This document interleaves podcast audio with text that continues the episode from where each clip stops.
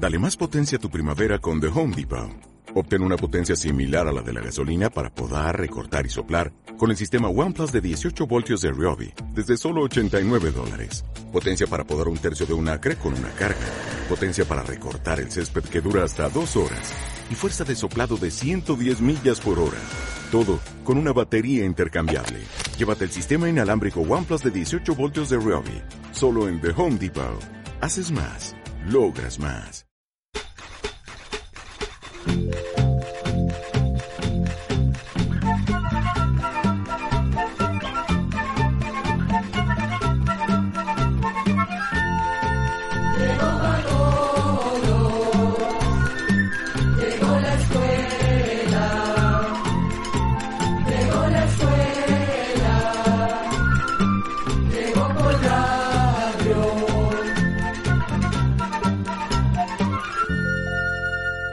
Hola, aquí estamos de nuevo con ustedes en nuestro enlace cultural para América y el mundo en un episodio más de...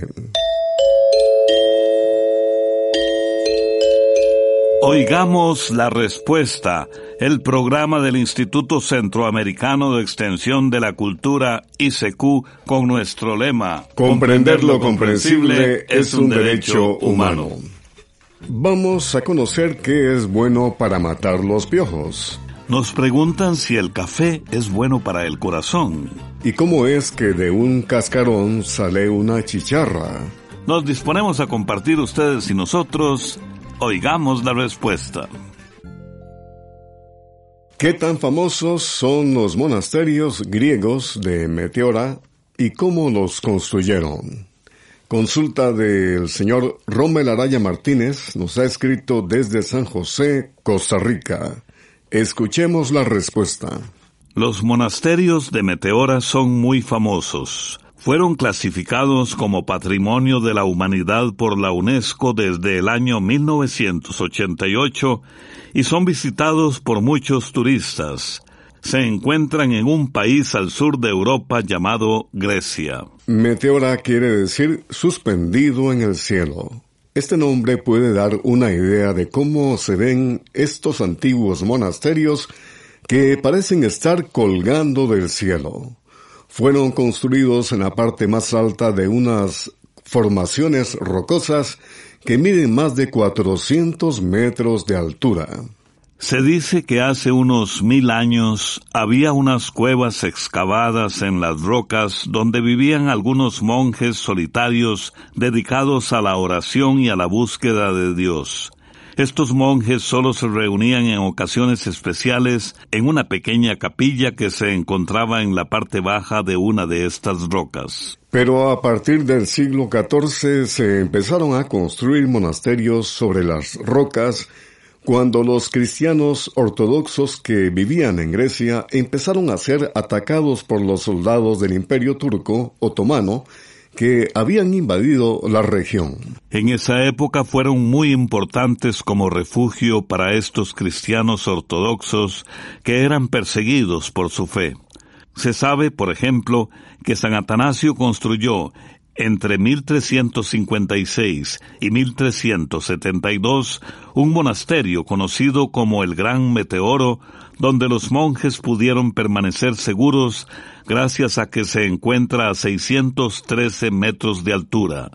Cuando llegaban los soldados, retiraban la única escalera de cuerda que permitía subir hasta el monasterio. Al ver las paredes prácticamente verticales de estos inmensos peñones, uno no puede dejar de preguntarse cómo construyeron estos monasterios, cómo pudieron llevar los materiales necesarios para construirlos si tenían que subirlos por paredes altísimas y prácticamente verticales. Se dice que los monjes usaron escaleras hechas con cuerdas y palos y los materiales los subían en canastos que muchas veces ellos mismos cargaban sobre sus espaldas o los subían usando cuerdas y poleas.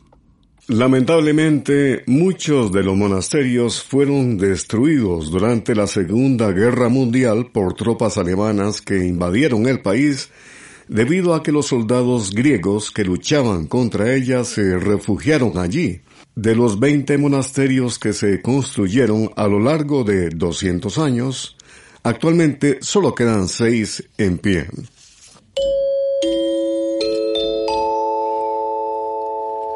El señor David Adolfo Vega Pérez escribe desde Nicaragua para preguntar lo siguiente. ¿Qué daño puede causar un quiste en un riñón? Oigamos la respuesta. Los quistes son como unas bolsitas que se forman en los riñones. Existen dos clases de quistes.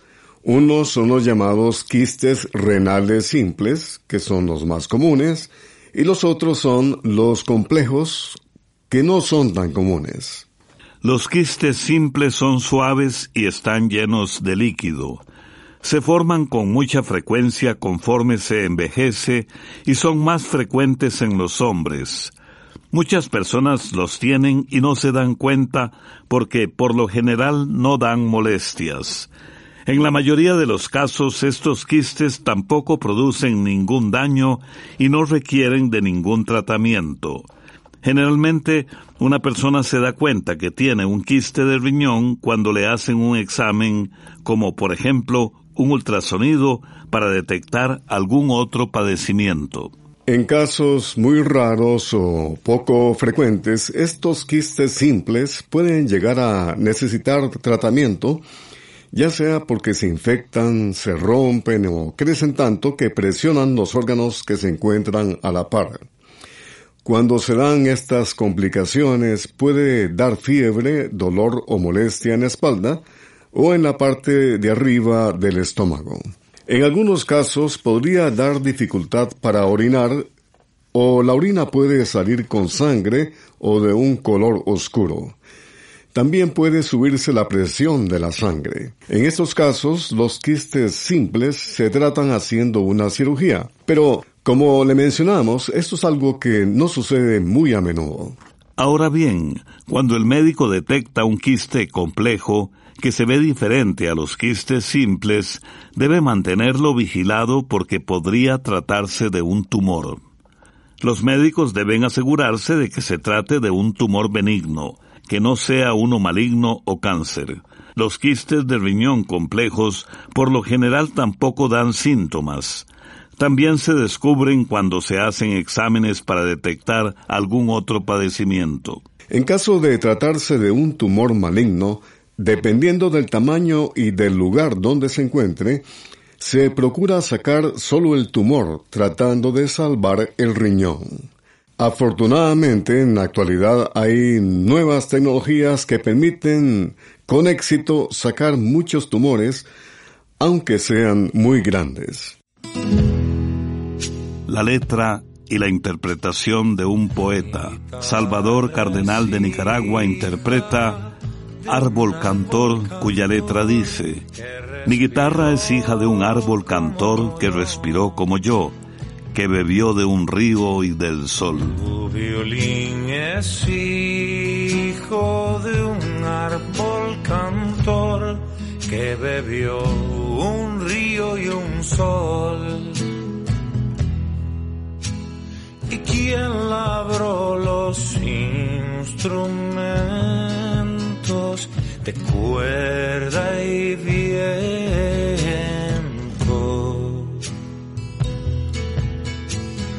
La guitarra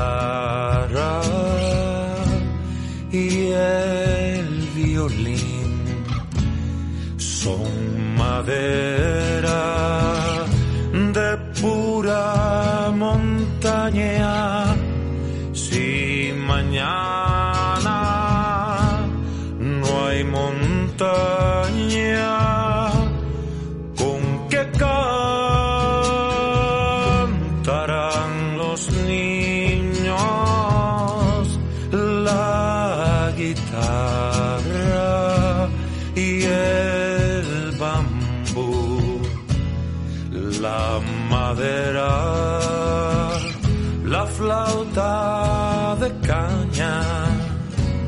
la mañana y mi hermana son la voz que me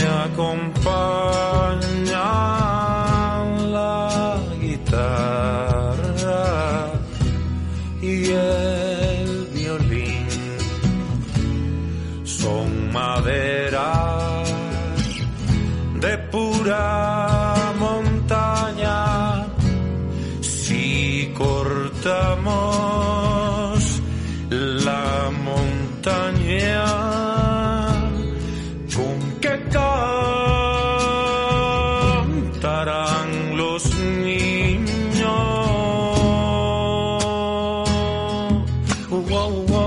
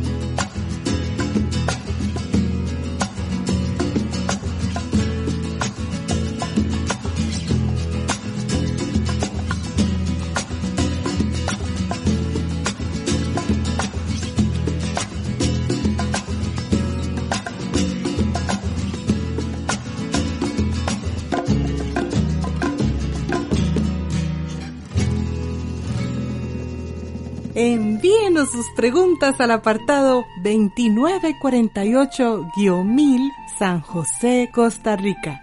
También nos puede contactar al correo electrónico isq.org o encuéntrenos en Facebook como Oigamos la Respuesta. Regresamos de la música y tenemos una consulta de la señora Sara Valle Girón. Nos ha enviado un mensaje por medio de WhatsApp desde Nicaragua. ¿Qué es bueno para matar los piojos? Escuchemos la respuesta. Los piojos son insectos muy pequeños que viven en la cabeza de las personas, alimentándose de la sangre del cuero cabelludo.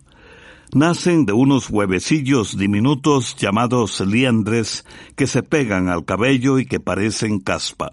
Para poder eliminar los piojos hay que acabar también con las liendres. Además hay que tener presente que aunque los piojos no vuelan ni saltan, se pasan fácilmente de una persona a otra por contacto directo. Esto puede ocurrir, por ejemplo, cuando una persona con piojos duerme con otra o comparte ropa de vestir, de cama, paños, peines, cepillos, sombreros y otras cosas por el estilo.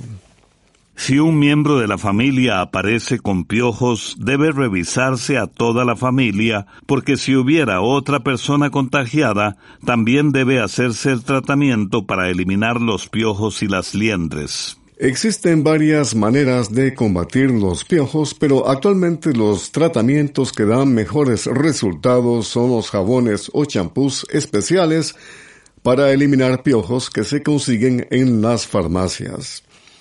Estos productos se venden sin receta médica. En cada país se consiguen estos productos y de diferentes marcas. Unos de los más comunes son, por ejemplo, los que contienen pireterina o permeterina o bien el benzoato de bencilo. Estos productos deben usarse siguiendo las indicaciones que vienen en el empaque. Es necesario protegerse los ojos y hay que estar atentos a alguna reacción alérgica. Es importante saber que estos productos no deben usarse en niños menores de dos años, ni deben usarlos las mujeres embarazadas. En estos casos es mejor tratar de eliminar los piojos o las liendres con un peine muy fino o consultar con el médico. En las farmacias se consiguen estos peines muy finos que son especiales para eliminar liendres. Durante al menos dos semanas se debe peinar el cabello cuidadosamente todos los días porque de lo contrario los piojos volverán a aparecer. Antes de pasar el peine, se recomienda mojar el cabello y ponerle un poco de acondicionador para que resulte más fácil pasarlo. Después se lava el cabello con agua caliente.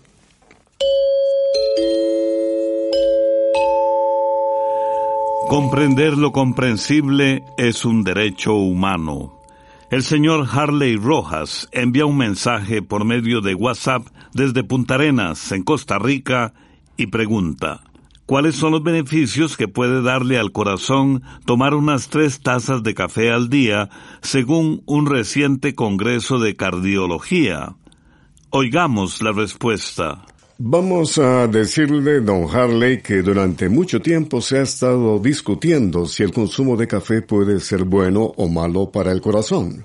Algunos médicos decían que por contener cafeína, que es un estimulante, el café podría causar arritmias, es decir, que el corazón latiera irregularmente, lo que en algunos casos puede resultar peligroso. Por esto algunos médicos recomendaban a sus pacientes evitar el consumo de café. Sin embargo, varios estudios recientes parecen indicar que esto no es así. Se dice que tomar café con moderación no causa arritmias ni es dañino para el corazón. Más bien parece ser que Tomar entre dos y tres tazas de café al día puede ayudar a disminuir el riesgo de sufrir problemas del corazón como infartos y derrames cerebrales que están relacionados a la mala circulación de la sangre, entre otras cosas. Así que, de acuerdo a estos resultados que se han discutido en varios congresos de cardiología celebrados recientemente, Ahora ya no se considera necesario indicarles a los pacientes con problemas del corazón que eviten el consumo moderado de café. Más bien se considera que el café debería incluirse en la lista de alimentos beneficiosos para la salud, porque además de contener algo de cafeína, también contiene alrededor de 100 sustancias que ayudan al buen funcionamiento del cuerpo. Sin embargo, se debe evitar tomar demasiado café porque la cafeína es un estimulante que, en exceso, puede producir nerviosismo y dificultad para dormir. Además, el café contiene algunas sustancias que pueden irritar el estómago.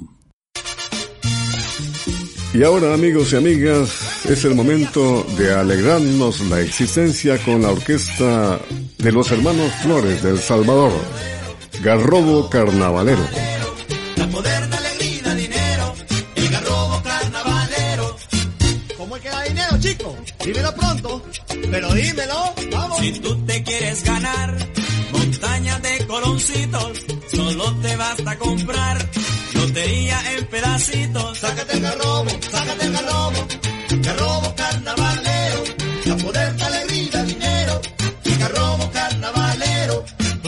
chico, brutal. Y dime, ¿qué harías si te saca la lotería? Yo compraré 100 vaquitas, lecheras a todo dar, unas mis cuatro finquitas y nunca más trabajar. ¿Quién te va a ordeñar las vacas o vago? ¿Tu suegra?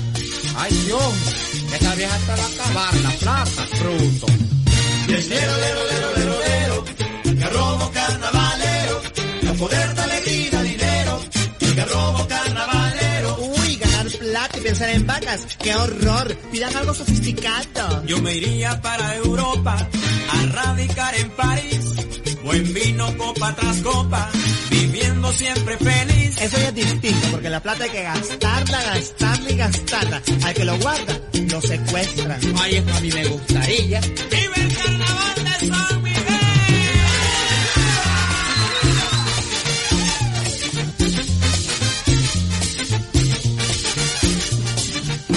Señora, cómprame el 4, mire, son los últimos. Patroncita, que te traigo el 8, muestra el 8. Vaya el 6, el último del 6. Suélelo, el que no ha jugado.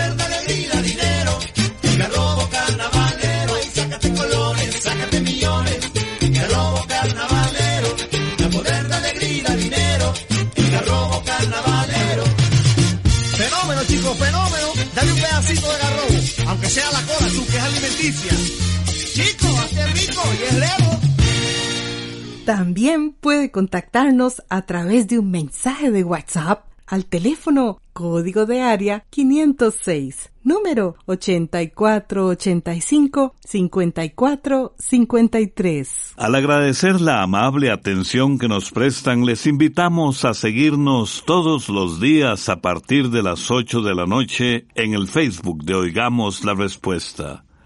La señorita María José Sosa Guzmán escribe desde Ciuna, Nicaragua, para expresar lo siguiente. Quiero saber si los pollos que se tienen en granjas para venderlos después como carne, como por ejemplo los pollos de la marca Tip Top, se obtienen de huevos comunes y corrientes como los que se venden en los mercados. Oigamos la respuesta. La respuesta corta a su pregunta es que no. Los pollos que se tienen en las granjas de engorde destinadas a la producción de carne no se obtienen de huevos comunes y corrientes. Los dueños de estas granjas compran huevos fértiles o pollitos recién nacidos a las granjas llamadas granjas reproductoras. En estas granjas tienen gallos y gallinas de las mejores razas, ya sea de ponedoras o de gallinas que son buenas para la producción de huevos, o de gallinas de engorde que son buenas para la producción de carne.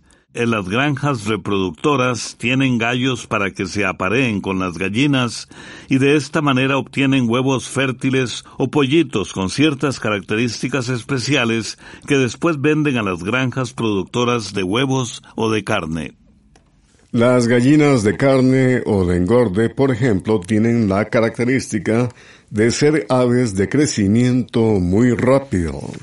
Si se les da la alimentación y los cuidados necesarios, pueden llegar a tener el peso adecuado para sacrificarlas en menos de dos meses. Sabemos que la empresa Tip Top compra huevos fértiles a una granja reproductora.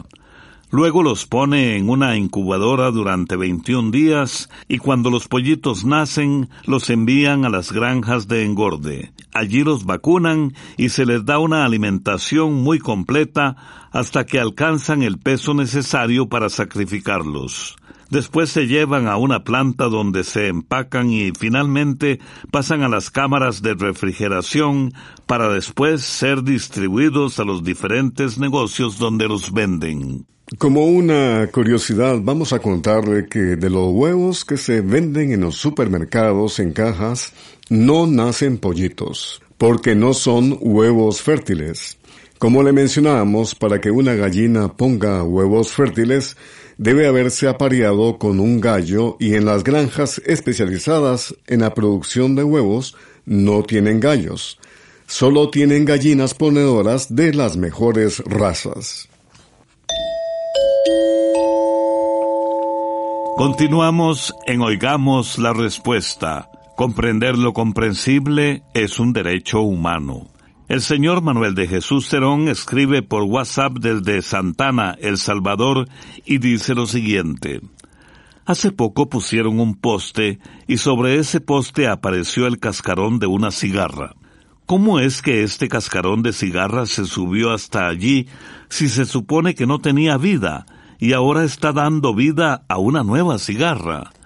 Oigamos la respuesta. Resulta realmente sorprendente ver brotar la vida de un cascarón de cigarra que aparentemente no tenía vida. Lo que sucede es que las chicharras o cigarras, como también se les llama, van pasando por varios cambios antes de llegar a convertirse en el insecto adulto. La hembra pone sus huevecillos en una rama o tronco y poco después muere. De esos huevecillos nacen los insectos jóvenes, que son como unos gusanillos que se conocen como ninfas. Las ninfas caen al suelo y se entierran ahí por un largo periodo de tiempo. Pueden permanecer enterradas de dos a diecisiete años dependiendo de la especie. Ahí van creciendo y durante todo ese tiempo se alimentan de la savia de las raíces. Cuando llega el momento de convertirse en un insecto adulto, las ninfas salen del suelo y se suben a un árbol o a un tronco. Allí permanecen inmóviles dentro de una especie de cascarón por un tiempo. hasta que llega el momento de muda, que es cuando dejan atrás el cascarón vacío y salen al exterior. En ese momento ya tienen otro aspecto.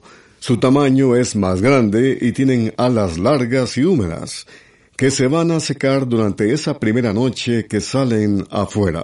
Esto generalmente sucede en los momentos más calientes del año. En nuestras tierras casi siempre coincide con la época de la Semana Santa. Al día siguiente de que la chicharra salió del cascarón, vuela hasta algún árbol cercano. Cuando esto está sucediendo es cuando empieza a escucharse ese sonido tan característico que producen las chicharras que se conoce popularmente como el canto de las chicharras. Este sonido lo producen solo los machos. Y en realidad no es que el macho cante. Ese sonido tan ensordecedor lo produce gracias a unas estructuras que tienen la base de su abdomen. Lo más curioso es que cada especie de chicharra emite un sonido distinto que reconocen las chicharras de la misma especie. Se podría decir que los machos le dan una serenata a las hembras para atraerlas y así poder reproducirse. Vamos a escuchar al Mariachi Vargas de Tecalitlán, México, El Carretero. El carretero se va, ya se va para Sayula. El carretero no va, porque le falta la hondura. El carretero se va, ya se va para Sayula. Falta la altura, señor carretero. Le vengo a avisar que sus animales se iban a ahogar, unos en la arena, otros en la mar. Señor carretero, le vengo a avisar, señor carretero. Le vengo a avisar que sus animales se iban a ahogar, unos en la arena, otros en la mar. Señor carretero, le vengo a avisar, por ahí va la rueda, déjenla rodar, porque la carreta no puede llegar. Por ahí va la rueda, déjenla rodar, porque la carreta no puede llegar.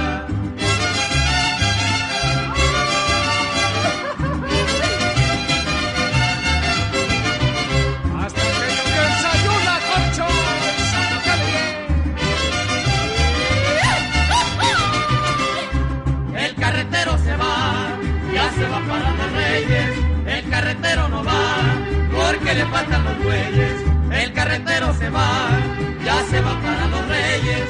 El carretero no va, porque le faltan los bueyes, señor carretero. Le vengo a avisar sus animales se iban a ahogar. Unos en la arena, otros en el mar. Señor carretero, le vengo a avisar, señor carretero. Le vengo a avisar que sus animales se iban a ahogar. Unos en la arena, otros en la mar. Señor carretero,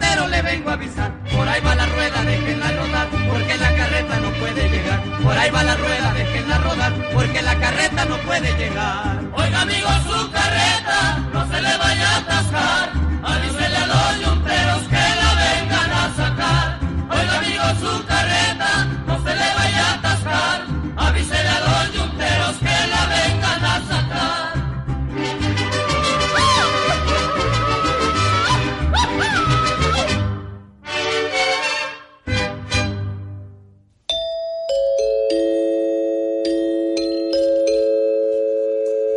Escritor estadounidense Ernest Hemingway compartimos esta reflexión. Ahora no es el momento de pensar en lo que no tienes. Piensa en lo que puedes hacer con lo que hay. Nuestro nuevo encuentro es mañana. Vamos a conocer qué hacer cuando nos pican las abejas. También sabremos de las iglesias cristianas en Arabia Saudita. Entre otros temas, quién es en actualidad el hombre más rico del mundo. Les esperamos. Programa C Control 9. Y así llegamos al final del programa del día de hoy. Los esperamos mañana en este su programa Oigamos la Respuesta. Mándenos sus preguntas al apartado 2948-1000 San José, Costa Rica. También puede enviarnos sus preguntas al correo electrónico isq.org o encuéntrenos en Facebook como Oigamos la Respuesta. O llámenos por teléfono, código de área 506, número 2225-5338 o 22 25 54 38. Recuerde que comprender lo comprensible es un derecho humano.